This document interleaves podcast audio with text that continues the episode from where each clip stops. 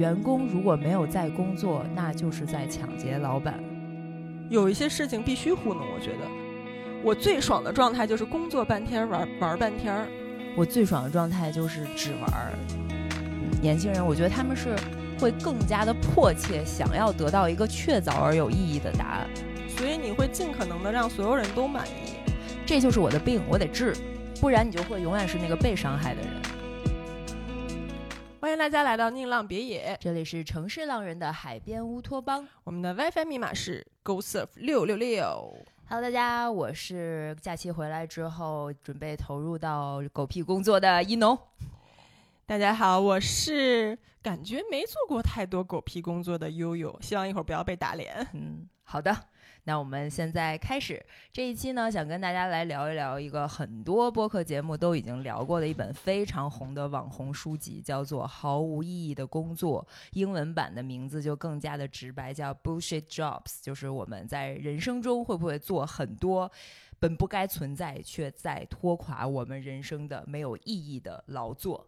嗯，好的，好的，那这一期呢，我们要从一个妖怪开始讲起。什么？嗯对，是这本书里我读到了一个非常有意思的事儿，说日本江户时期有一种妖怪叫做忙，嗯哼，就是忙碌的忙。嗯，然后人一旦只要被它附体了，就会一刻不停的忙碌，忙得莫名其妙，然后忙得非常空虚，找不到自己存在的意义。哦，那我感嗯觉很多人可能都是被附了体呢。对，特别符合我们这一期刚刚十一假期回来的第五天，然后大家是不是此刻正在焦头烂额，然后正想打怪打打掉这个叫做忙的妖怪？然后这本书之前姥姥来我家那次，差点就把它借走了。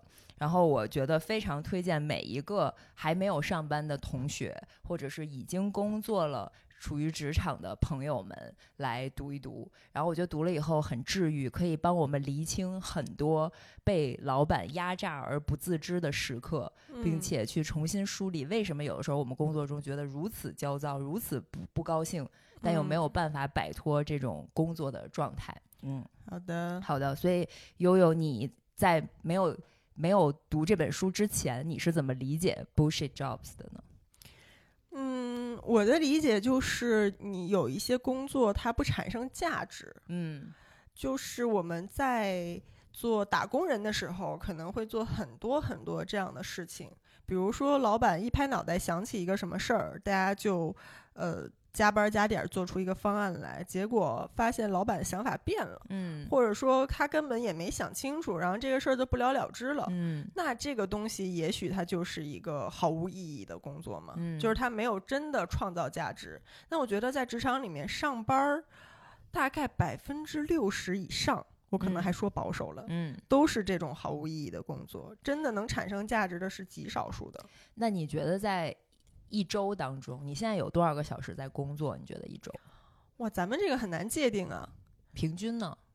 如果要说，但凡是做跟工作有关系的事儿的话，那一周至少五十个小时吧，嗯，差不多，差不多吧。至少。嗯嗯，OK，为什么要问这个问题呢？是因为在这本书的一开始，他就介绍到说，凯恩斯曾在二十世纪三十年代就预言，到了二十世纪末，就是我们现在的过去了，已经是。嗯科技水平已经足够的发达了，人们应该每周的工作时长哪怕缩短到只有十五个小时，就是这个世界也应该是正常的被运转的，就是人们不需要花那么多时间去工作。嗯，但是反倒到了今天，我们还是在工作上花了更多的时间，并没有对非常惨。特别是如果有刚刚走进我们播客的朋友，就我们这播客是四个博主的一个播客，我们的工作呢是属于在现代的这个时代下应运而生的一种新的职业。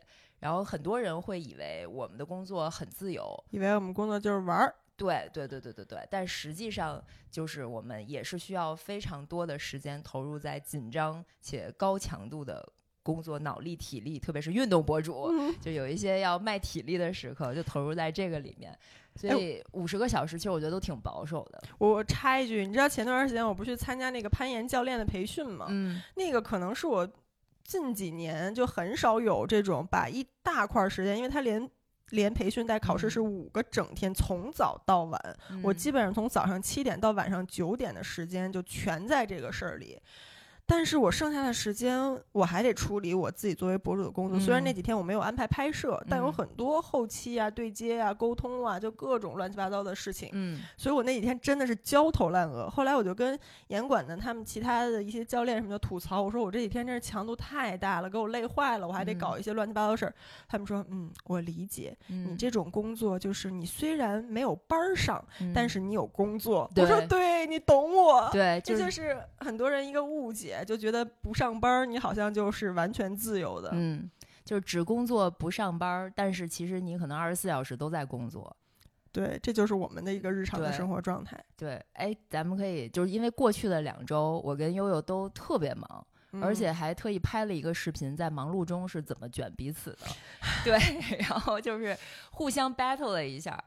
呃，可以大概的跟大家说一下，作为一个运动博主，日常的工作会有什么？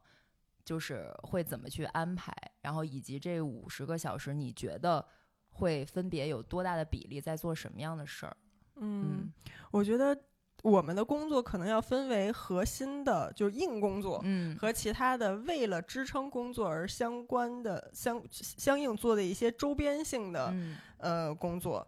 硬工作就是你作为博主一定要干的创作型的，嗯，呃，你要拍视频，那就相应的涉及到你要策划、要写脚本、要安排拍摄、要盯后期、要产出、要写文案等等这一系列跟创作有关的东西，嗯，包括你图文你要拍摄、要写文案、要修图，这些都是核心的硬核工作，你躲也躲不掉的。还有一些商业合作，对吧？沟通对接这些呃商业的项目，然后为他去策划。话然后，甚至我们也经常出差参加一些品牌活动，这些挣钱的事儿肯定是要干的。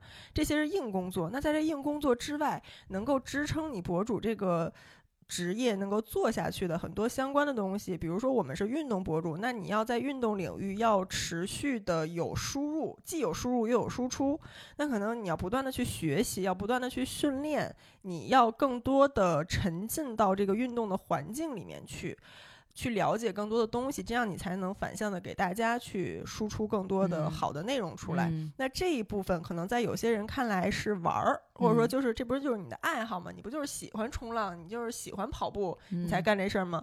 但其实如果我们不是运动博主这个身份的话，也许有些事儿我们不会投入那么多的时间。如果是纯爱好的话，说的太对了。最后的我们可以聊一下，就是如果不做运动博主，哪些事儿你是不会去干的？对，有一些事儿，比如比如说冲浪，我也喜欢，但是。兴许我就不会投入那么多时间在这个事情里面，因为我一边做着喜欢的事儿，我一边还着还要想着它对于我的工作有哪些价值，我如何把我的爱好和工作能够更好的结合起来，能有产出。所以这是一些相关性的跟工作相关的东西，也不只是运动，比如说包括你很多阅读，你很多去了解现在嗯新的热点，就包括我们去刷社交。网络，我们的角度可能都和呃不不在这个职业、不在这个圈儿里的人，他们去刷社交媒体的角度是不一样的。别人可能是。呃，来这儿玩一玩，或者说来学习一些东西，来消磨一些时光娱乐的。那我们可能更多在一个行业观察的角度，或者说我们是就像影评人看电影一样。嗯，我不是一个沉浸式的观众，我还得想说他这个怎么样，我要来评判，然后来去借鉴等等。妈呀，大家听着累不累？我听到这儿我已经就是感觉好累啊。对，所以如果把这些周边性的工作都算进去的话，那我觉得一一周五十个小时是绝对打不住的，绝对不可能。我觉得几乎可能除了吃饭睡觉，那我们所有时间都跟工作相关。没错，所以真的是你要说一周有多少时间的工作，我得说我一周有多少时间没在工作，是纯休息。对，那是屈指可数，非常非常少。而且你在纯休息的时候，你甚至还会产生一种小小的负罪感。就会觉得哇，我这个时间是不是没有拿来去看别人的视频？是不是没有去看新闻？是不是没有去阅读、训练、运动？对，没有去。我是不是应该这个时候边听个播客边去跑步，而不是应该只在这儿听播客拼乐高？对吧？就是哇，好焦虑。说到这里，好，我们同频一下节后回来的这个进入工作场合的焦虑哈。希望大家此刻如果是坐在办公桌前在听我们的播客。可以长呼一口气。对，那我们先来说一下这个书里是怎么界定什么是狗屁工作的。因为悠悠没有看过这本书，嗯所以我想就是用他总结的五大类狗屁工作，咱们来讨论一下，在过往的职场中，我们也是当过很多年白领的，加上做博主的，这也有六五六年的时间，嗯到底有没有？遇到过别人做的狗屁工作，或者我们自己就做，或者干脆我们现在把这些狗屁工作交给别人去做，啊，好残酷。好的，那首先第一类就是指随从。对，随从是什么意思？就是说这些人存在的唯一目的就是衬托另一个人的重要性。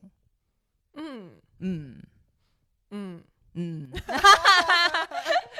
对懂，就嗯是明星一出门带好多助理，对之类的这种事儿嘛。，对我觉得在职场上也有吧。对，我呃应该我大概也许也当过，嗯，呃嗯，哦，我知道了。比如上大学的时候，我们嗯都做过那种什么礼仪模特儿的兼职，啊，做过呀。这是不是是类似的？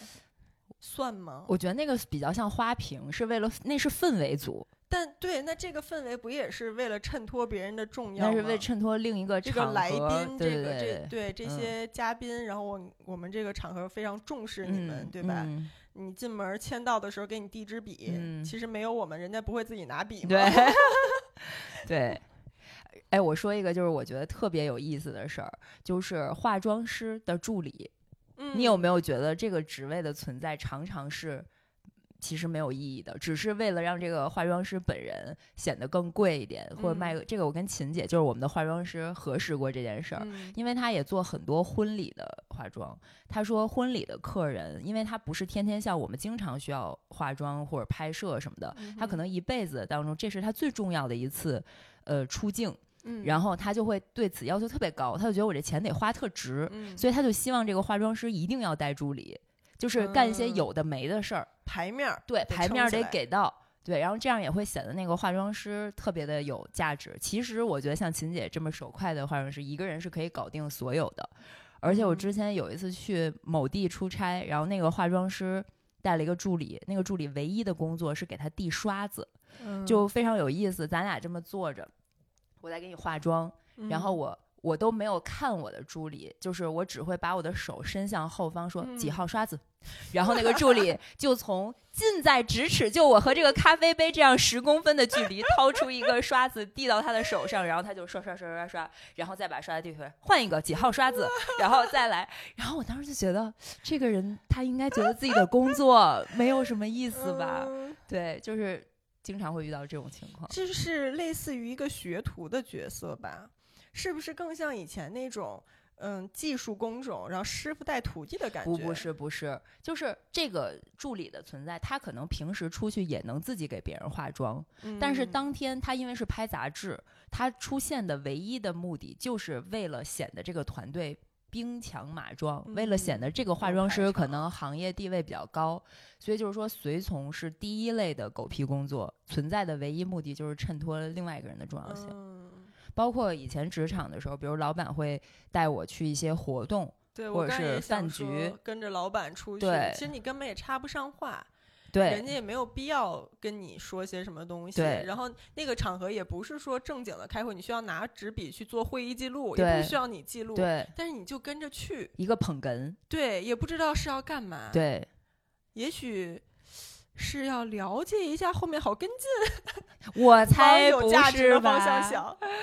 想。应该不是，就是老板会挑，就是跟他气场比较合，或者今天穿的比较好看，化了妆没有戴框架眼镜的人，然后跟他晚上共赴一个饭局，会出现这种情况。嗯对，OK，所以这是第一类狗屁工作，大家可以想想你有没有做过，或者你身边有没有遇到过。第二类叫打手，就是指比如说国家武装部队，就是嗯一个国家之所以需要武装部队，就是因为其他国家有，就是军备嗯竞赛。嗯是就是这样的人，他的存在其实也是 bullshit。嗯某种意义上来讲，就是马架马到双方打不起来，哎，摇人儿，就是就是核核威慑嘛，对对吧？就是大家都都不不会真打，但是我这儿有人儿，你也有人儿，然后我们就双方谁也不会欺负谁，对嗯，就是表现出一个旗鼓相当的一个阵势，我也不是好惹的，对。嗯，然后他这个里面有举例某几种职业特别容易变成这个所谓的打手，就是比如游说者、PR，然后嗯律师、电话推销员，就是其实这些人更感觉是一个防御机制，就是打手嘛，就是指当我没有遇到威胁的时候，这些人其实是没有事情可以做的。但打手的意义不是说真的发生危机的时候派上用场，而是要让别人知道我有。威慑力，对，对关键是要让别人知道，对就是我这儿有一个律师团队，对但也许这律师他挂了十几个团队，他也不干啥事儿。对但是让人知道你走法律途径，咱也不怕，对咱懂法律。对。然后我之前听过一个朋友给我讲，他有一个原来是搞格斗的一个教练，还是行业嗯。里挺厉害的、挺知名的，现在就是在海外帮某知名企业家做保镖。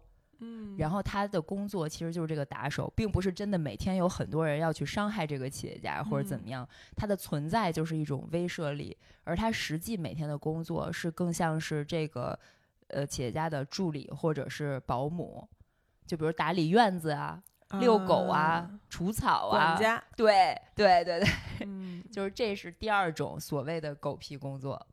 哎，那你说像明星出席活动，嗯就身边四个、六个、八个保镖，嗯，这种算吗？他们可能也不干什么，最多拦一拦围观群众。我觉得那是随从和打手的结合体。嗯，对，就是既凸显出这个人地位很高，也凸显出呃，就是你也别动我，动我我我也有人儿。嗯，哎，你有没有在机场遇到过那种就是一个戴着墨镜不知道是谁的人，然后旁旁旁边本来也没有人注意到他，但是突然窜出几个人来，就别拍别拍别拍，然后你就会特意然后我就说关注这人谁呀？呀？就是这个是是挺有意思的。所以，哎，他其中说到有一类人叫广告推销员，他也被规划到打手这个领域。为什？么呢？因为说这样的人，他的存在就是先制造需求，嗯，并夸大号称能解决这些需求的产品的效果，然后把产品卖给你，就是创造了一个本不存在的需需要。求对，这算是打手类的吗？他是把它划到这个里面，就是我也想跟你哦讨论一下。哦，作为一个学广告学专业出哎，身的对，哎，对，你 怎么看这个问题？呃，不得不说，广告里面确实有一部分就是没有需求，创造需求。它嗯先是给你制造一个美好生活的途径，或者嗯说给你制造一些焦虑，嗯让你原本没有意识到你需要这个东西。嗯比如说一个洗衣粉，嗯，就是原本大家也许都会对洗衣粉的期待是它能把衣服洗干净，但是是它后呃后面为了有更好的销路，他也许会跟你说，你这衣服光洗干净可不行哦，你你看这个颜色都发旧了，你看你嗯这个味道都不好闻了，然后你一定要关注到这个味道，这味道有多重要。嗯其实以前可也许从来没有人关注过嗯衣服洗出来它是否有香香的味道，可能都嗯是干净无异味儿就嗯可以了。但也许通过很多广告的宣传，就会让你觉得。衣服必须得散发着清嗯香，它才是一个干嗯净的好衣服呀。嗯它就是改变了你对这个事情的认知，嗯让你从之前没有需求变得嗯，彻底有需求了。但我觉得这还是挺客气的，就是至少香香的这件事儿是真的能愉悦到使用者的吧？嗯，算是一个合理的需求，不算是一个完全凭空制造的东西吧？，对。你有没有看过某音上有一种产品？我刷到的时候真的大为震惊，就是你洗头发不是需要先把洗发水挤在手心吗？嗯要么直接涂到发头发上，要么就是在手心打成泡泡再抹嗯上去。他在推销一种产品，说你要先把洗发水挤在这个一个。像泡沫球一样的东西上，然后揉搓那个泡沫球，然后它就会爆发出特别多的泡泡，然后再把它弄到你的头上。然后我当时就想，有必要吗？就 就是这是不是一种完全不存在的嗯需求？然后点开评论区，果然发现很多人在说什么，这不是脱了裤子对放屁我刚才也 想说，对，这就是脱了裤子放屁啊。对呀、就是非常的搞笑。嗯，嗯，那现在很多东西可能真的就是这样吧。对，就其实我也没太理解为什么他把这个广告推销员画在打手这块儿，但我理解的打手所谓还是那些军备竞赛，嗯嗯，对，那个是是我可以理解的，就是说他们非用武就没有到万不得已，他没有用武之地的这样的角色，嗯嗯，但是因为大家都有，所以我也得有，是对。然后第三种叫拼接修补者，是为了应对组织的某个故障或缺陷而存在的。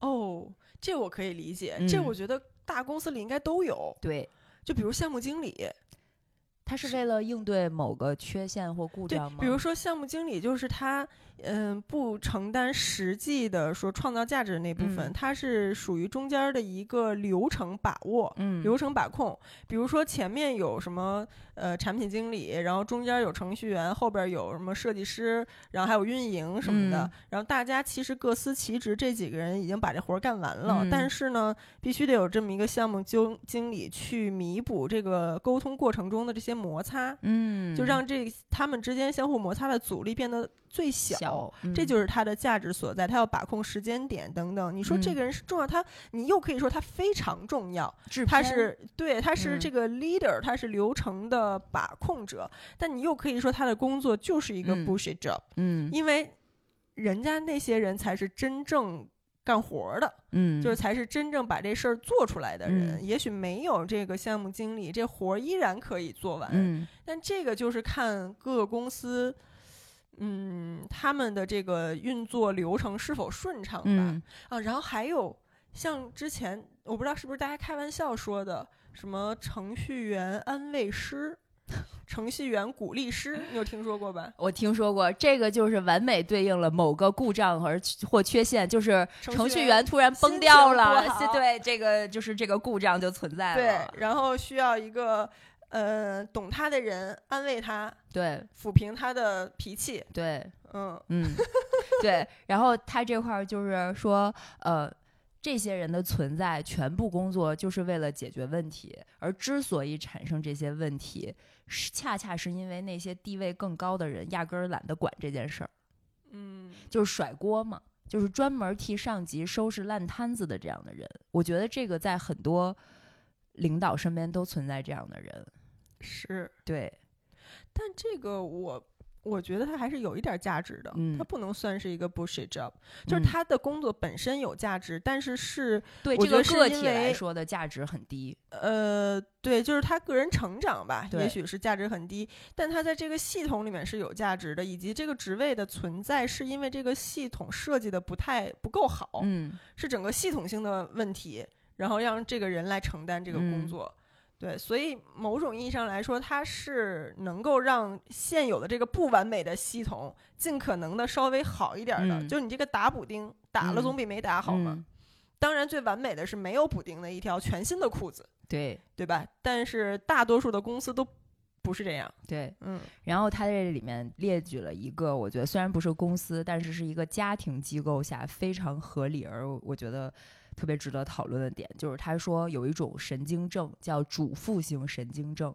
这个主妇就是家庭里面的这个拼接修补者，专门为了解决家庭留下来的烂摊子和烂篓子的这样的人，嗯然后就是被困在别人后面处处理一些细碎的工作，然后男人在外面闯荡事业，女人料理后宫，甚至是要去维护这个家庭家庭成员之间的很多情感纠葛矛盾，嗯，然后这样的女性就会得到这个叫主妇型神经症。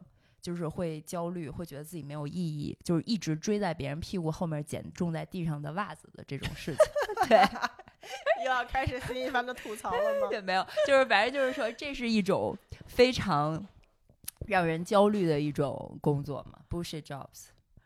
那你说新生儿的妈妈呢？就是啊，就是吗？对呀、嗯而且是你没有办法推诿的一个，只能你去承担的一个对，工作。就很多刚当妈妈的人，他就会觉得说，我一天天就累成这样，我到底嗯干了什么？其实他什么也没有干，就是他没有创造任何价值，对，一直做的都是擦屁股的事儿，是，而这个屁股你又不得不擦，对。嗯。但是我觉得有时候老板也是擦屁股的人，就是哦，对展开说说。就是我觉得，因为一个机构在运行的时候，当你不可能事无巨细每一个项目每一个环节你都知道了解的时候，它一定是会产生一些矛盾，或者说一些嗯不那么顺畅的环节。那这个时候，老板每天接收到的可能都是来自项目、来自员工、来自客户、来自方方面面的问题。因为当他没有问题时，他根本不找你，这件事儿就顺利的推进下去了。所以有可能你每天接到的都是一些篓子。一些所谓的烂摊子，一些问题需要去处理。对，那我觉得还是因为你是个小老板。如果你是个大老板，你想想，你下面可以有很多随从和打 手，所以 和哎很多这别的拼接不者。这说回来，就是为什么大家作为打工人没有办法摆脱 bullshit jobs，是因为这个就是资本主义或者说这种所谓统治阶级，不管是政府还是机构、公司，对于下面的人的打击和压迫。就是当你处在一个大厂或者一个所谓的大公司的时候，你你就是一个螺丝钉，然后嗯你你中间这每一层 bullshit jobs 对于老板来说，对，都是有价值的，对都是有存在的意义的。但是对于这个个体来说，嗯就是 bullshit。是的，对，而且这这书里有一句话，我觉得说的简直太赤裸了，我都不敢把这这这这句话念出来。哦，那念一念听听。对，员工如果没有在工作，那就是在抢劫老板。请问你对这句话认同吗？我不认同，所以我没有成为一个不是你说不认同的时候，为什么麦克离没有嘴那么远？我郑重声明，我不认同，并且就是这也是为什么我没有想成为一个那样的大公司、大企业的一个压迫者。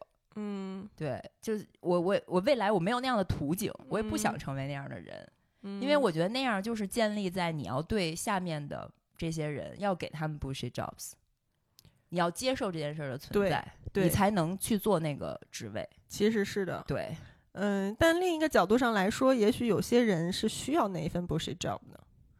如果没有那样一个职位，他或许社会失业率都变高了呢。嗯就是说，不是每一个人都要在工作里寻找意义的。有很多人，他的工作的价值就是你给我一份收入，我能嗯养家糊口，是，然后只要这事儿我能干，嗯我你甭管它是什么，反正有这么一个能挣钱的活儿嗯就行。嗯，所以，也许从有一些人的角度上来说，有这样的 bullshit jobs 存在，反倒是一件好事儿。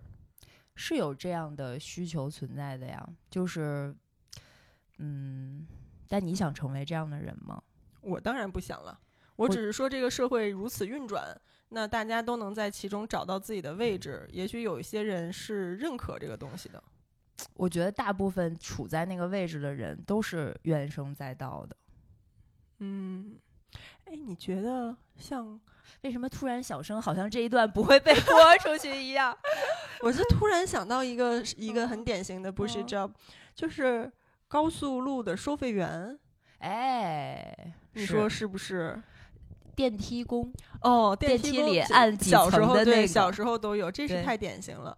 那高速路收费员现在尤其都是这个电子的，嗯对吧？那嗯明明就可以自动，或者你直接扫一下码之类，你只可能一个站只需要有一个人值班，以防嗯机器坏掉，对吧？嗯你根本不需要每条车道都有一个人嗯坐在那个小隔间儿里。嗯但之前不是就有一个事儿，就有一个一个收费员大姐，好像是被辞被被被辞退了，嗯下岗了，嗯、就说那我没有工作啦，你这个这么多年我都奉献嗯在这个岗位上，嗯我都没有别的工作，就就是他认为这个 bullshit job 是他的收入的唯一来源，嗯那可他可能还是需要这个东西的。嗯对，当然这是一种我们不太赞成的一种自我价值的选择吧。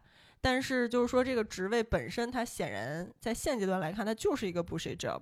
对明明有更好的替代的方式，不需要这个劳动力的一个方式。对。其实这个我觉得就正是他书里说的第四种 bullshit job，叫打勾者。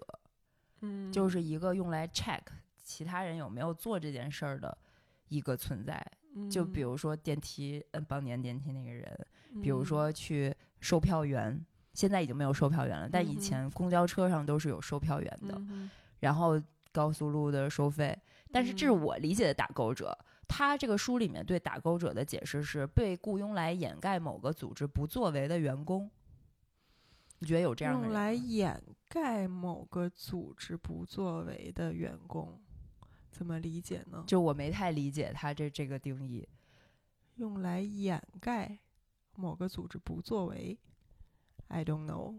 对，所以如果大家看过这本书或者在听我们播客，你有没有在职场中遇到所谓来掩盖某个组织不作为的员工？听起来像是一个小团队的 leader，然后嗯，或者是各个部门之间相互推诿、相互推脱责任、甩锅的角色，会吗？我觉得不太是。嗯，嗯好吧，我们理解不到位，也许我们还没有经历过这样的工作。对，哎，我说一个，我不知道放在这儿恰不恰当啊，但是一个还蛮有意思的事情，嗯就是前段时间参加一些品牌活动，然后听嗯甲方的客户就说：“哎呀，现在我们做活动都必须有一个职位，就是必须有一个人专门负责搞清楚防疫政策，并且 check 这个活这场活动里每一个人，包括工作人员，包括来宾，然后所有人。”就是 check 大家的你你能不能到这个地方来，然后你回你的嗯城市这个防疫政策是不是 OK，然后给大家安排集体做核酸，然后几点做核酸，卡那个四十八、七十二小时等等。他们就说现在只要你办落地活动，都需要有专门的一个人就做这件事儿，这是以前没有的工作。我觉得这个工作简直太不 bullshit，在现在简直太有用了。虽然它可能从整体上来看是一个有点无厘头的工作，是但是现在为了让大家能工作推进，真的需要一个这样的人呀，需要，太需要了。嗯，就新时代的新需求。对，嗯，嗯，好，好，下一个话题。好，第五个 bullshit job 叫分派者，就是他的工作就是给别人派活儿，他就是狗屁工作的制造者。这就是我说的，就是你刚才说一个大企业所有的中层，很多人我认为就是这样的存在。哦就是哦，你在公司里是负责什么的？我是做管理的。我是老板层，我是管理层，对对对你觉不觉得就有一嗯些人，就是我是哪个企业的什么副总，或者说哪个企业的什么什么，我说那你是什么是是哪一块儿嗯领域、专业领域或者什么？然后有一些人真的会这么回答，他说哦，我是做管理的。嗯嗯，做管理那不就是给大家分派任务吗？，对，就是是发活儿的。对发活儿的，嗯然后这个就对应到这本书一开始界定什么是狗屁工作，他给了一句这样的定义。我看完以后，我脑子里浮现出了好多人的形象。哦，对，说来听听。叫狗屁工作，是常被荣誉和声望围绕，被视为专业人士，得到尊重，收入颇丰，被认为有所成就，是有理由为自己的成就而感到自豪的，但实际上没有创造任何价值的这样的工作。就是你能想象到个吉祥物，嗯，不是，我觉得是在很多大企业里面做到中高层管理层了之后的四十岁以上的职场人，就是他们觉得我已经在这个行业里混了很久了，然后我也出行都有那个保姆车，然后可能就是公司给订商务舱，然后就是一切看起来都非常 fancy，然后也觉得自己有所成就，但实际上他在这个企业里没有创造什么价值。但他是否可以靠他已经形成的积累的声望来帮助事情推进呢？我觉得这是衡量他有无价值的一个关键点。，对，那他肯定说的这种人，就是实际上是没有的。嗯，因为我我的理解是，有一些人他也许就靠吃老本儿，就是嗯他以前积累了很多专业领域的嗯声望，然后呢，有他作为一个背书。嗯，就他就是那个项目背书的人，嗯比如一个创业项目，其实嗯他根本没参与，他连嗯开会他也不开，但是就把他列为联合创始人嗯之一。这样拿出去融资的时候，人家一看，哟，这个人也在你们团队里，他这个可可以。我觉得不是这个意思这个意思只是他只是把他的虚拟形象授权给你，他是有价值的。嗯，但是我只是在这个机构里面，这个人可能因为已经呃工作年限比较高了，他的位置也在那儿了，但实际上他没有创造很多的实际价值，他的收入也没有特别高，但是他就觉得自己已经什么都有了，然后也需要别人对他仰视。那就是属于，比如这个组织这个系统里面的元老被养起来了呗。对对，嗯你懂我意思吗？嗯，就吃空饷的元老。对对这种人就是这个负责发活的这种人。通常我会觉得这样的人还会在中间变成一个搅屎棍的一个 存在。阻碍。对，嗯，嗯，但是否也有反面来说，也有一些人是属于不干活，但是他在他能稳定军心，就是一个真正的元老，然后大家觉得有这个人在能比较安心，但其实他也什么都不用干。那我觉得他肯定得有所作为，或者至少是他说的话大家能听。他可以一直不发言，但是直到某一次他就说了一句话，一锤定音，大家就哎可以信了，就这个东西还能继续往后走。但是可能我身边有一些具体的案例，就是我会想到这样的人的存在，他被赋予了一个比较高的职位，他被赋予了很多的职权，他也觉得自己高很多，职场新人一等很多。嗯但是他提出的分派的工作都是无意义的。嗯哎，我想到一个，嗯你知道，很多这个互联网创业公司里面经常会发生的一种事儿，就是这种职位和能力的倒挂，嗯是因为在这个初创公司很小的时候，他们其实是没有能力招来特别厉害的。大佬的，在各个嗯。专业领域都很厉害的，人家不跟你去承担这么大的嗯创业风险，嗯。所以可能一开始都是几个朋友啊之间大家来一起创业，但是做着做着，这个公司可能真做起来了，规模嗯。越来越大了，那你这些元老一定得是比较高的位置嘛，对吧？嗯那我嗯可是公司创始团队的成员。嗯那我要把公司发展的更好，我我公司做上市之类的，我下面员工会越来越多，我就更有资本去招来那些真的厉害的人。嗯但你这些厉害的人，你虽然专业牛逼，但你来的晚呀、嗯你没跟我们一起打过仗，你不是嗯这个元老级的人物，嗯那你只能是比我们低一等的。嗯但其实人家的能力，也许在业务能力上是更强的。就是这些元老，他的个人成长也许跟不上公司发展的速度对，了。所以我说的这些元老就会变成我前面说的这种所谓的狗屁工作从事者。对，然后，这个公司真正的这个呃。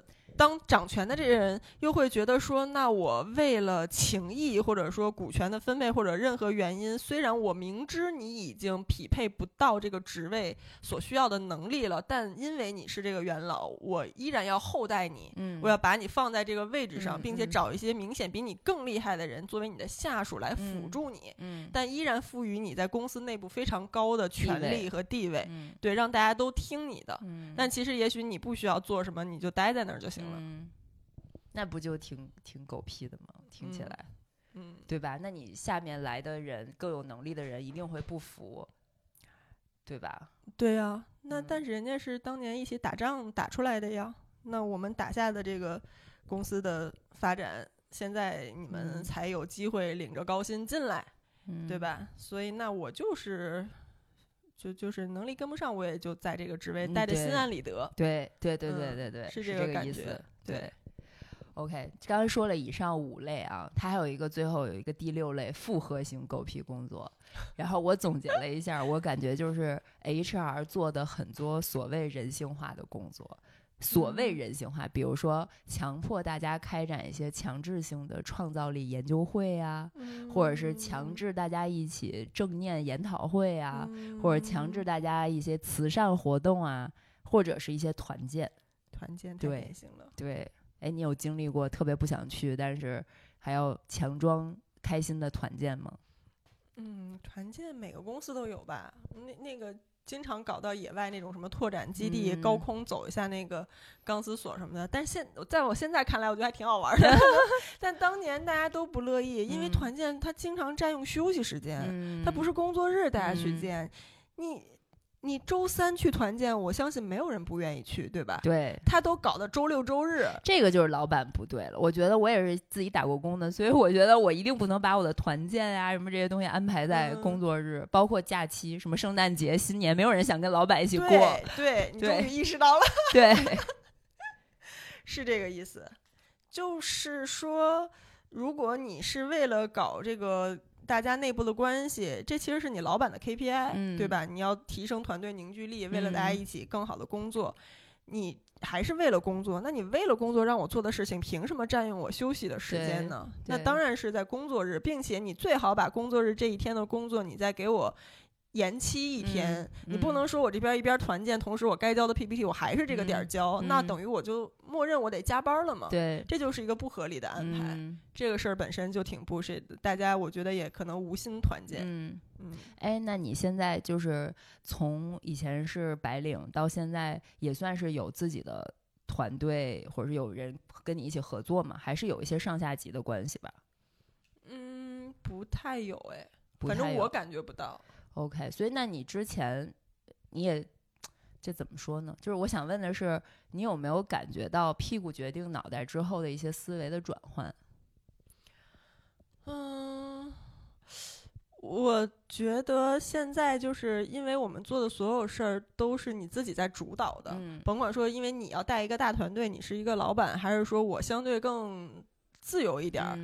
但总之，我们做的工作都是你自己可以决定这个事儿我要怎么做，我做还是不做。然后，也许你工作里面，不管是你的下属也好，还是我，比如说我跟人合作，嗯，也好，那其他人他是来辅助你去完成这件事儿的。嗯，那么我们作为相当于是这个项目的发起人以及最大的受益者吧，可以这么说，我们当然是对这个事儿是最上心的。嗯，我觉得这个事情要怎么做，他一定在一个 deadline 之前一定要做到一个。八十分、九十分的一个程度，我们是最 care 这件事儿的。那其他人，人家也许需要一个工作生活的平衡，他不想你这个片子在周末的时候非要加班做出来，人家就为什么不能周一晚一天发又怎么了？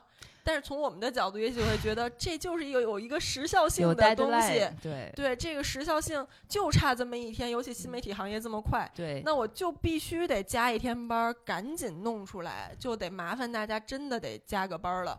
那这个事情在他们看起来，也许就是难以理解、难以接受，或者说是被剥削。嗯，对。那在我们，你为了这个事情办做得更好，可能就是会觉得我这个事儿。就敢，那你这个时候会有产生愧疚的感觉吗？会，会有愧疚的感觉，并且我觉得会尽可能的去，嗯，去平衡。嗯，我不可能每一次都是让大家去加班去搞这种东西。比如说这个事儿真的很急，那我们提前说好，说这个大家可能得安排一下时间。我这个片子特别特别赶，然后必须得那个加班加点怎么着的。那在这个事儿之后，我是否可以有几天相对宽松的时间？嗯，就是大家可以。不用那么赶，甚至可以倒休一下之类的。你总得给大家一个喘气儿的时间，对对对对对对，不可能一直让大家全都跟着你的节奏这样去跑，我觉得是不合理的。对，我觉得就是我们做博主或者新媒体这个行业是有一定的原罪的。一个是刚才说到这个时效性，会让很多从业者很难有准确的下班和上班的时间。特别是在节假日和周末，经常也是一些传播或者是呃商务的一些关键时间节点。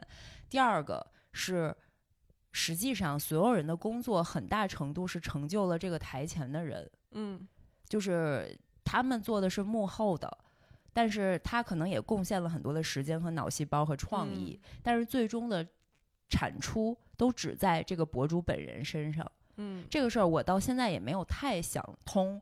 说怎么能去让大家更加的有从本质上的创意，不是钱的激励，当然钱的激励也很重要，就是从这个价值意义上，怎么能够让大家更好的去呃获得一些自我认同感，在这个项目里面有自己的创造，并且有积累、有成长。对。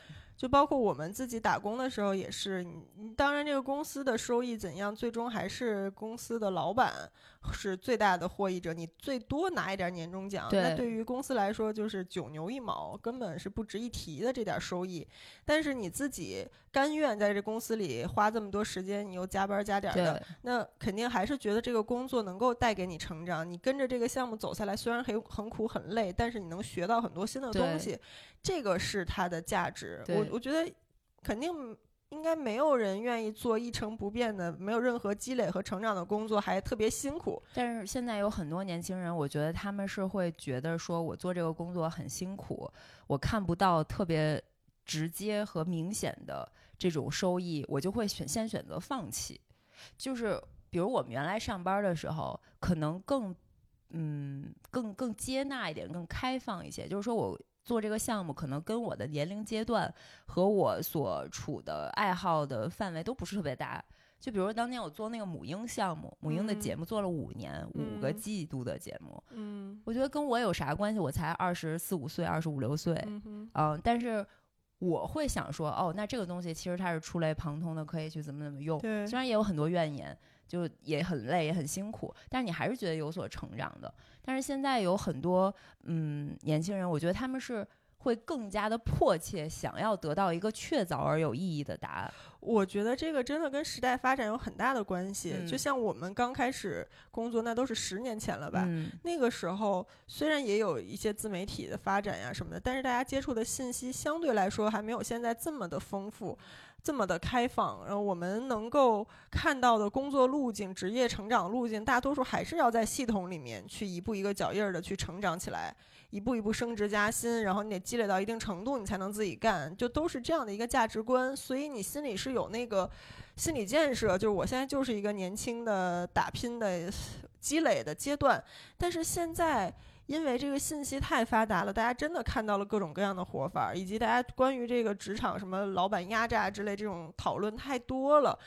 会对初入职场的人，他因为他自己还没有经历过这一系列的流程，还不太知道怎么回事儿，但他先被别人的观点影响了。嗯，那这些观点可能有一些就是会告诉他，你所有的打工最终成就的都是你老板，跟你都是没有关系的，你所有加班都是在你觉得这。有没有点毒鸡汤呢？当然有，我觉得当然是有。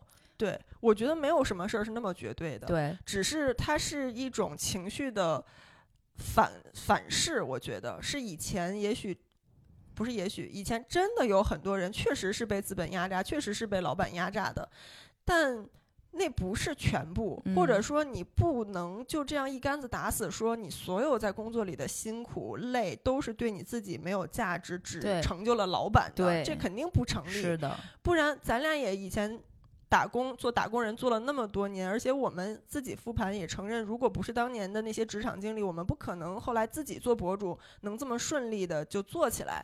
之前那些积累至关重要，这是我们自己的一个嗯成长路径，所以我们认可了你之前打工时候的价价值。但是现在很多人他自己还没有经历过这一切，但是他先嗯被其他人的这些毒鸡汤的观点影响了，或者自己没有特别清醒的去独立思考，以及他看到了太多同龄人不需要通过这个积累。你就说博主，我们是已经算是岁数很大的博主，那多少博主还还没毕业呢，还上学十几岁，呃何同学，嗯，嗯，甚至还有很多小博主，这都是学生阶段，人家就已经挣那么多了。嗯那他的同龄人，甚至可能这个人就是我隔壁班的同学。嗯，我看着天呐，我在这儿就做一个月一万块钱的工作，然后天天给老板打工，老板吃香的喝辣的。那我们同学人家自己都能挣多少钱了？对，那我是在干嘛呢？会有这种影响。所以我觉得对于大家来说，我们这一期并不是要真的抨击所谓的狗屁工作，完全没有意义，不值得去做，而是辩证的展示一种思维方式吧。就是你可能每一个工作，我相信都有狗屁的部分，包括嗯我们现在在做博主，已经在自己给自己打工了。包括我自己做小公司当老板，你你工作当中一定有某个部分你会觉得它很狗屁，嗯哼，对吧？这个是不可避免的，所以大家要理智的看待这件事儿。还有嗯一个就是，我我也是思考了我们这个行业的这种原罪吧，所谓原罪和弊端，我是从管理上做了一个小小的尝试优化，就是说要把整个公司的绩效和每一个员工切身的利益强挂钩。嗯，就是原来我在上班的时候，比如说只有销售岗，他会觉得他有很强的获得感。嗯，但是业务岗、内容岗，我得不到这样的认可，我就拿的是死工资。但是你要的是我脑子里无穷无尽的 idea，这件事儿是不嗯合理的。所以经常会发生销售和这个制作部门之间的矛盾，天天打对架对，但是如果大家是劲儿往一一处使，每个人都知道我在这个一荣俱荣、一损俱损的体系里面，我做得好，大家的收益就更高。行业影响力更高，那我也能得到更多的实际的金钱。那这件事儿是不是能够成为一个让大家更有动力、更有价值感的努力的方向？嗯，是一个好的尝试吧。但我觉得，也许每个人要的东西还是不一样的。就是当当然这个呃金钱收入的激励是很重要的一部分，但可能还需要有更多在工作里的获得感、成就感、嗯或者创造的价值感。是，嗯，那肯定这些都是需要的。对。然后我昨天特别有意思，本来想做这个选题嘛，晚上洗澡的时候就拨开了一个我很喜欢的博主，叫彭春花本人。嗯，她是一个北大毕业的一个女孩，应该比咱们还要年轻几岁。嗯她是偏知识分享、社会问题，就是聊聊天儿的那种 B 站的一个 UP 主。然后她那那那期视频刚好也讲的是这个选题，她就说有三种方式可以成为试屁师。咱这不是狗屁工作吗？嗯可以成为试屁师，就是测试你所在的这家公司或者你所做的工作是不是个屁。嗯对，对，第一个叫你的工作中是不是有很大程度要取悦老板。嗯哼对，第二个是你的公司是更奖励干实事儿的人，还是奖励表演工作的人？嗯哼第三个是你所在的公司到底有多少职位是没有必要的？嗯嗯，然后我觉得我看了他的视频，结合之前看这本书，我就又反思了一下自己的这个管理是不是要再校正一下。嗯，对哦。你说到这个，我突然想到一个还挺有意思的事儿。你知道，在广告行业嗯有一个大家心照不宣的潜规则，就是呃，广告里面的预算大头都会发在投放上嘛。嗯就是我制作，哪怕拍一个再精致的一个广告片，花再多钱，那其实，在整体广告预算里，它依然是小头。嗯大头是花在媒介上的，嗯嗯我去买电视的时段呀，然后现在包括投放给博主啊，或者说买户外广告牌等等。嗯嗯那其中这个投放部分有一有一部分是大家一定会做的，嗯，就是把广告投放在甲方爸爸嗯领导一定会看到的对地方。对，比如说，这个甲方领导是一个经常出差的人，嗯就一定会投放在机场，对让他看到。你按理来说，广告应该投放在目标用户所在的地方，但是目标用户并不在这儿，不重要。对我必须要拨一部分预算，就是要让客户看见，是他能有踏实的这种实在感。是他会有，他甚至有些广告公司，他可能会投放在这个客户爸爸的小区小区的这个分众的这个电电梯梯广广告之嗯类的这种。然后甚至会了解一下，哎，他喜欢看哪些网站呀？他喜欢用什么 app 呀？对然后这些 app 的开屏我们买一买呀，对，就让这个甲方有一种，哎，我花了钱，哎，我确实，你看到处都是，他的生活到处都是，目标用户的生活里也许没有到处都是。对那这个对于对于这个事情本身的嗯成果来说，它一定是 bullshit 的。嗯，但是对于这个广告公司来说，它太有价值了，它影响了这个客户的续单率。对这个客户会觉得你们这项目做的不错呀，我到处都看到了。对嗯，它是一个主观上的很大的一个影响因素。这其实就相当于是取悦老板的部分嘛。当然就取悦甲方爸爸嘛，而且有时候会要求，比如说要发视频号，哪怕这个博主的视频号并没有很多人看，但是视频号方便老板互相转发，转发到朋友圈。甚至有的时候可能会存在说，嗯，要帮客户爸爸单独做一条视频，是只有十五秒的，方便发朋友圈的。是的，以及就是要投放到他的社，都不是他的这个涉猎范围，是他的社交圈子的涉猎范围，嗯因为要让他的社交圈子的人觉得，哎，你们最近做的这个事情还挺多的，哎，嗯这样反馈到他这里，他会觉得是非常有效的。对是对的，这个就是蛮搞笑的。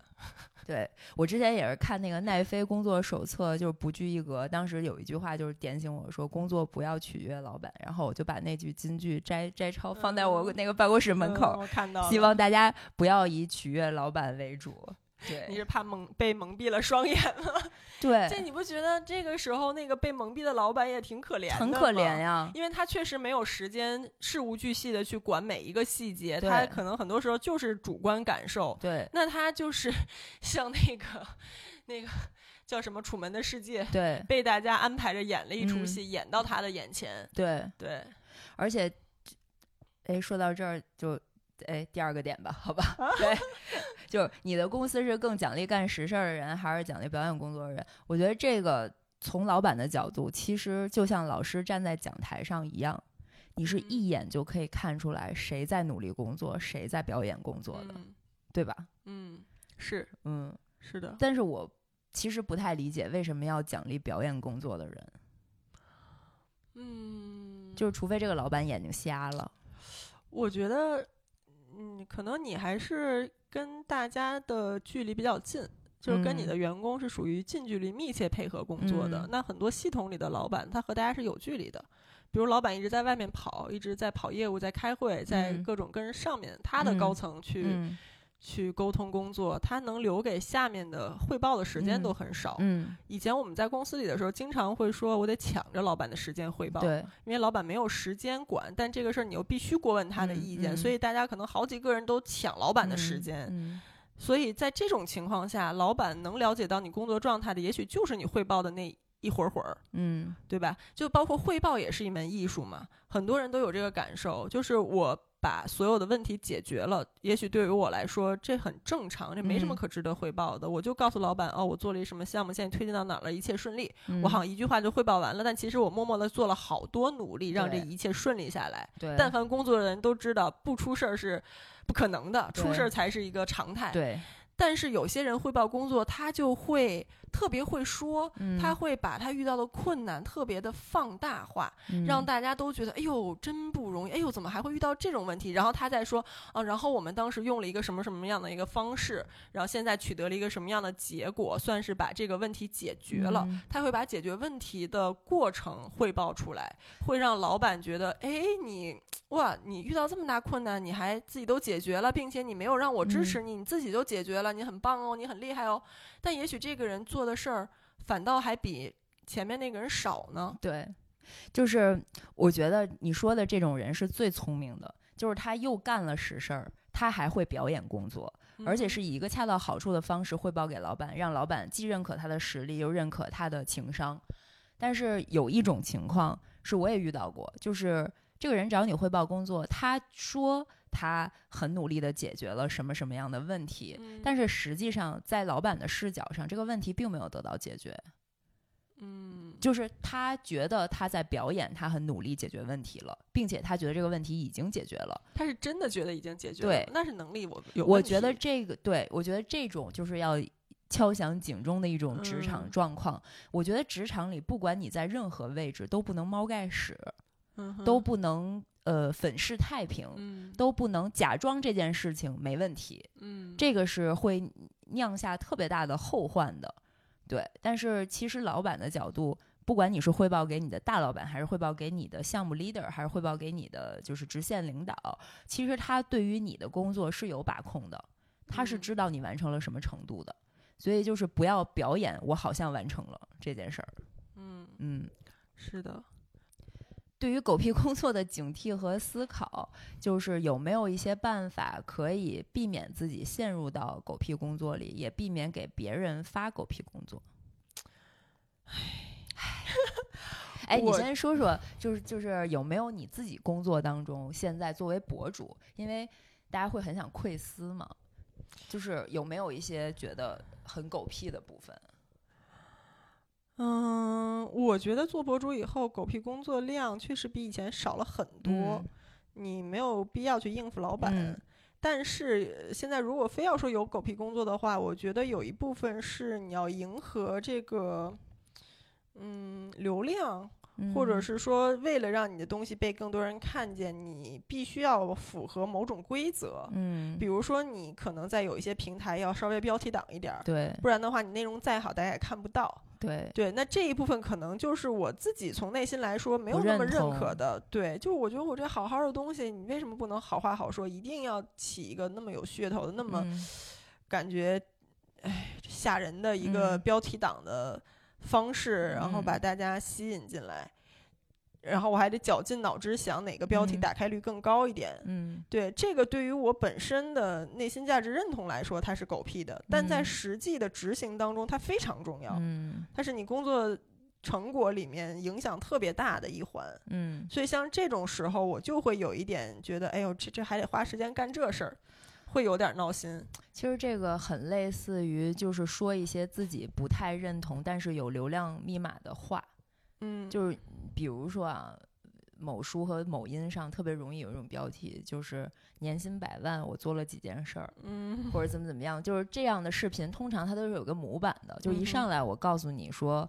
OK，我的工资从多少多少涨到了多少多少然后我多多多厉害，嗯然后我团队有时候会让我拍这种视频，嗯，然后我就想说，我说不出来，就是、嗯这怎么说？你会有这种挣扎吗？嗯，其实会有，这就跟起标题党其实差不太多。对，就你明知道这个东西做了一定有人看，对，但你又觉得 我要我为什么要做这个事儿？你难以过自己心里那个坎儿，难以过自己心里那关。对，哎，就比如说特别逗，我我我最近合作的一个摄影师，就是帮我拍那个越野跑，什么跑山，哦他很厉害，他自己就是户外运动大神，登山呀、越野跑什么的。然后他说，他是他前些年的时候，他曾经试图转型，就是他以前一直拍户外摄影的嘛，然后他试图说搞一搞商业摄影，就是嗯跟那些明星合作什么的。他当嗯时还报了一个课程，也花了几万块钱，然后嗯师傅还挺厉害的，是一个专门给明星拍照的，就给明星拍半天就是要几万块。然后很多明星不都要拍那特别精美的，然后建组照，提高嗯这个面面面试剧组的这个成功率之类的。就是搞这些的，那个真的很挣钱，比他们搞摄户外摄影、上山下海的轻松多了，然后又嗯。挣得多很多。他试图去学习，然后说学习完了以后，发现整个人崩溃了，嗯。就是相当于其实很应景，就他跟我描述的那一切，在他眼里都是 bullshit job。嗯对于别人来说，对于那些明星来说，是真的有价值的。比如说，把整个一张照片放大到巨大，然后大的弧面，那个、那个、那个，呃对弧面的电脑屏幕，然后放大它的每一个毛孔，每一个毛孔的精修，然后调色什么的，一切弄得极其完美，就包装出来这个人已经跟他真实的完全不一样了。但是就会让人眼前一亮，一看就记住了这个演员。那那种感觉，对于这个演员来说是很重要，非常有价值的。但是对于他自己来说，就是我他妈到底在干嘛？虽然我挣了嗯钱，但是我到底在干什么？他说嗯他从内心里面接受不了。你哪怕嗯告诉他你干这个事儿能比你在山上拍跑步挣得多得多，他在心底里无法认同，说我我我我热爱的摄影这件事儿是要这样的，我我嗯是要搞这些事儿的。虽然他从能力上完全可以嗯做到，嗯但是他说他后来真的经历了那一次以后，他就彻底放弃了，嗯就不想了。嗯他说他当时跟那师傅说，我就当花钱买了个教训，买了个教训，嗯我干不了这事儿。是，然后说我还是回我户外圈吧，嗯我就拍一些真实的人，嗯真真实的大家在山野里面的那种享受运动的、享受自然的状态。我挣的少，但是我开心，嗯他跟我内心不拧巴，我就愿意挣这点辛苦钱。对，这个就跟我前几天面试了一个女孩儿特别有意思，她之前是娱乐行业的，专门帮明星做 vlog，然后帮她做明星的宣传工作的。后来说自己因为被这个行业伤到了，嗯说这完全是一个虚假的行业，嗯就是从修图你说的这种抠每一个毛孔，到她的人设。都是嗯完全架空、虚构嗯的，而且你做的事情其实很大程度就是在说谎，然后他就产生了巨大的自我价值认同的扭曲，是，然后他花了大半年的时间去跟自己相处，回家，然嗯后读书，在《道德经》中治愈了自己，嗯 然后现在又鼓起勇气想要回到这个职场当中。然后嗯我觉得这可能是跟行业也有特别大的关系。当一个人被商品化以后，特别是明星这种行业，嗯可能就更夸张，跟他一起从业的人员价值感会更低一点点。嗯然后说回到，嗯，怎么去治愈自己对狗屁工作的警惕？就我也是从这个书里得到一个启发，就是区分两个概念，一个叫农忙时期，一个叫就是按照自己的舒适的节奏去工作。嗯就是说，人类历史上大部分的工作模式都是有农忙的，就是嗯按看天吃饭，所以要在适合的季节一顿猛干，然后再猛休息，然后再猛干，然后就会以阶段性的陷入焦虑。其实这很像我当年很严格的减肥，在暴食在减肥的这个状态。嗯然后到现在可以调整到一个叫嗯，就比较按照自己的节奏，不需要那种阶段性的歇斯底里。嗯我觉得这个是我学习放松这个概念，最近这两年尝试去调整的，就是嗯不要休息的时候只休息，也不要在工作的时候只工作。我之前我记得执教老爷也说过，就是他如果休息，他就需要一整天都休息。嗯如果一旦今天摆烂了，我这一整天都没有办法支棱起来。嗯如果我这天支棱了，我就会不停的把我所有的事儿都想在今天干完。嗯，我以前就会这样，我理解，这就是为什么你说你希望尽早退休，对，就是你在工作状态，你可能难以抑制的，就是要把马路马力开到最大，对然后所以你就会把自己搞得很累，但是难以控制，就是觉得我还可以再多干，我还行，我还能再冲一冲，对，会是这种状态。然后所以你搞得很累的时候，你就想，哎，我什么时候能停下来？对但我就是跟你相反的，是我我。呃，从来都试图让自己处在一个相对舒适的工作和生活节奏，我永远在找那个平衡点。我会哪怕是农忙时期，我也会觉得说，比如我连续三天特别高强度的拍摄，然后第四天我一定就是要让自己稍微松一松，那如果机会来了呢？就尽可能的排开。其实真的可以，或者说有一些时候你觉得不是必须的事儿就推掉，就有的钱是可以不挣的。然后包括像有时候工作，比如说我今天明明可以，我精力还没有完全耗光，我还可以再多干两件事儿，但是我会选择不干。就比如今天我就计划工作四个小时，剩下的时间我可能要稍微舒服一点，或者我自己去攀个岩，我没有那么大负担，我随便去运动一下，我会尽可能的保持在这种状态，嗯，所以我没有那么着急退休。就当然我可能挣的钱也没有很多，但是我会觉得我可以一直维持这个状态，工作到六十岁至少。那你在玩的时候不会觉得今天没玩爽吗？我就会会觉得没玩爽，不会，不会，我觉得特别不爽那种感觉。我就觉得我每天都挺爽的，就是我我最爽的状态就是工作半天儿玩玩半天儿，就是我觉得特别爽，啊我可以每天都这样。我最爽的状态就是只玩儿，就是哦，那那不行，那如果要是一直只玩儿，我又会觉得有点儿，惶恐吗？嗯，也不是惶恐吧，就会又没有创造感，又有点儿对于自我价值会有一点点迷失。然后，但如果说我今天哎，我干了点儿工作，哪怕虽然俩三小时就干完了，但是我干了工作，剩下的时间我做一些周边的其他的事儿，嗯，然后我就觉得，哎，今天是舒舒服服工作了的一天。舒舒服服工作了的一对天，我就是尽可能让嗯自己永远保持在一个舒舒服服工作的状态。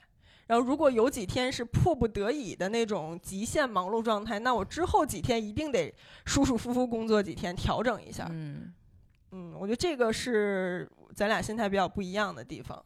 对我有时候是觉得我没有办法舒舒服服工作，一个是客观原因，还有一个就是我从心底里，我觉得我今天只要工作，我只要开始化妆了，嗯我就支棱起来了。嗯，我就那个开关就拧到最大了。就是我是可以小火慢炖的。对我只要开开了，我就觉得嗨，开都开了，来都来了，就赶紧把要干的事儿都干了，我会有这种心情。对，嗯，所以听起来有点累，累累。所以咱俩的人生就很不一样嘛。对，哎，那你就还没说你有什么办法，就是这种平衡是吗？对我其实是可以接受，工作里面一定有 bullshit 的一部分，嗯不管你嗯是打工人还是自己干，嗯因为你脱离不了这个体系。嗯，就算我们现在这职业你已经如此自由了，如此按照自己的心意去安排工作了，但是你免不了还是。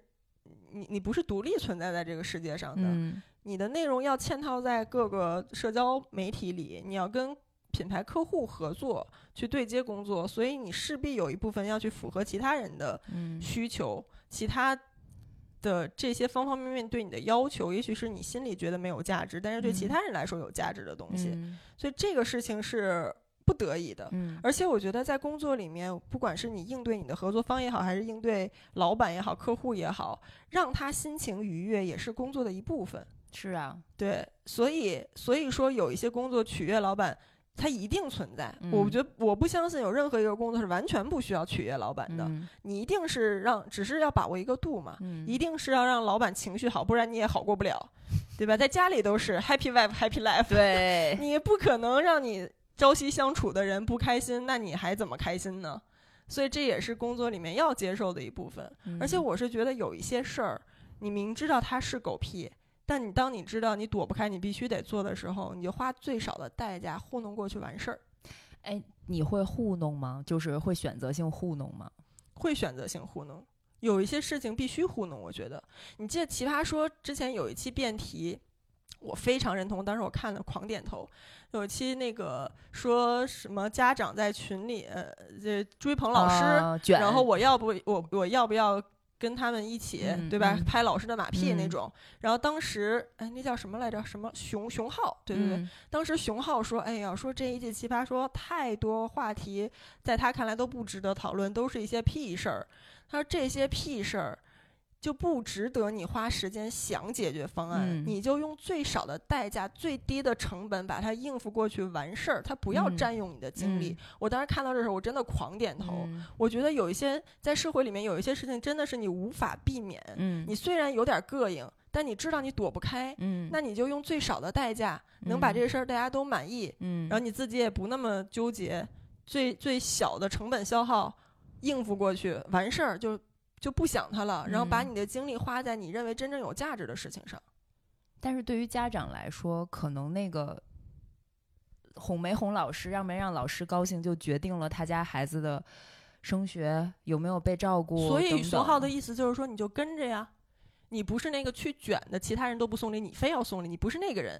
但是你发只是顺现大家应这个规则，你觉得对，就是就是说，大家都在那儿夸老师，那你就夸两句呗，对你对你来说也没什么，你相当于用一个最低的成本就不纠解结。对，不纠结，你最低的成本做了这事儿，不会给你带来负面效果，起码就你不用跟自己嗯在心里因为这个事儿而拉扯，嗯你可以把心思花在别的事儿上。嗯，对，这个价值我是认同的。你觉得呢？感觉你并不认可。对，嗯。因为就是我无法做到这种纯纯的情感上的割离，嗯。就是我我去干了，我很难把我和干了这件事儿的我割离开。嗯。对，说到这儿就 就是想还是彭春花，我看了她的视频，她也是最近在带了那个简单心理的一个咨询，嗯。然后我就下单了，然后我前两天就约了一个咨询师做了一个调查，就是对我的一个调查。嗯然后他就是说，我的很多问题都来自于我没有办法把我和这个事情本身，特别是这个事情本身的责任归属者做隔离。嗯，对，责任归属者是指什么呢？嗯，就比如说，嗯、你好好学习，你父母让你好好学习，嗯你听他说这话很烦，嗯嗯嗯，但是你你你怎么能不被他烦到？按照你自己的意愿去生活，我理解，就是说你要想，呃，这个没好好学习，这个责任在谁？最后落到的这个承担这件事情后果的人是谁？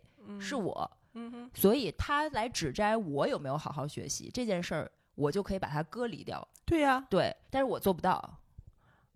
这其实就是咱们之前讨论过那个问题，对，就是你说我心大，就对有一些事儿我可以不在意，，对，其实就是这样，对因为我觉得这个事儿就是关你屁事儿和关我屁事儿。哎，对，我觉得你爱怎么说怎么说，跟我没嗯关系，影响不了我，这是我的事儿。对，就甭管这个人是谁，是很亲近的朋友也好，家人也好，还是嗯说一些网络上的杠精也好，不重要。嗯，就他爱说什么说什么，他怎么看是他的事儿。对所以，但是你说你很有时候很多纠结是来源于你没有办法割裂，对或者说可能你有点太敏感了，对对很多事情都过于走心。对，他他就是那个咨询师说，为什么会出现这种情况，也是来自于你很小的时候原生家庭和你原本的生活环境的影响。嗯如果你一开始是被赋予了很多的自信和安全感的，那你就不太会在意周遭人对你的各种的指摘和反馈。嗯但是如果你小的时候就是在一个需要呃各方权衡利弊，然后需要去看别人眼色，或者是说嗯取悦别人的这种状态，嗯你是没有办法形成一个非常笃定的自我的。嗯那在这个时候，别人的任何的举动都会使你敏感。对你有很大的影对响。对，嗯这个是一个，就是也许之后我再去多咨询几次，可以再 figure out 一个结果，再跟大家分享。嗯，所以你会尽可能的让所有人都满意。这就是我的病，我得治。对，所以你就会很难受。比如说有一些 bullshit job，你自己就觉得很难受，但你又想让这个事儿让大家都满意，又觉得得做，但是心里你又不认可，然后所以就会比较难受，是不是会对，这样？所以我就是想以后能更愿意伤害一些人，嗯嗯，明白。不然你就会永远是那个被伤害的人，嗯，你懂吗？？就是你会觉得那别人都舒舒服服的，其实是你自嗯己承担下来了别人的那些情绪垃圾，或者是那些不想做的事情。嗯然后你又希望这件事儿很完满的往前推进，那总得嗯有一个人来收拾烂摊子，来擦屁对，股。然后你就要成为这个人这个擦屁股的人，我不因为你想。想成为，但是我现在就不得不成为。因为你把这个事儿的完满或者所有人的满意放在了你自己感受的前面，对对。但我觉得就是我刚才说的，你可有一些事儿你是可以应付的，就是嗯你明知道这事儿没价值，但是你必须得应对一下，那你嗯就是可以割裂开，我赶紧用最小代价应付完了完事儿，然后我该干我的事儿是我的事儿。嗯你这种状态是你可以相对更自洽。对就我既没有脱离社会，我没有把我自己和外部环境对立起来，我还是让你让你满意的，对吧？我给你交差了，但你别指望我这个事儿做到一百分儿，嗯但我起码六十分儿我能交这个差，嗯嗯因为我觉得这事儿不值得嗯做成一百分儿，嗯，那我交差就完事儿了。嗯对我既没有把自己放到外部世界的一个对立面，也没有让自己很难受，说我完全顺应着外界的要求去走。嗯，这是一个很理性的结果。嗯，就如果你能做到这种情绪和责任的分割是可以的，但是像我这样的人，你就会产生我做了，我觉得我对不起自己；我没做，我觉得我对不起孩子。嗯，你懂吗？我懂，我懂就是他就是那个咨询师就是说，愧疚感就是你这种情况产生的一个最本能的一个反应，就是你嗯常常觉得愧疚感，甚至当你在关系中被伤害，你永远都会觉得在给对方找借口，嗯你会从自己身上找原因，哪怕嗯你一开始是愤怒的，是纠结的。被老板或者伴侣或朋友或父母任何人伤害了，嗯你一开始是愤怒的，是要 fight 的，但是你嗯冷静下来，你总是觉得是不是我哪里有问题，是不是我哪儿做的不好？然后我觉得这个是一个，就是希望大家不会出现我这种情绪。在工作里，如果你的老板或者你的同事或者你遇到什么 bullshit job，你就把它隔离，就是这个东西就是对方的问题，嗯不要带到自己身上，然后能够有一个更笃定的方向吧。嗯对，因为我觉得所有人施加在你身上的他的意见也好，他对你的期待也好，是只跟他自己有关系的。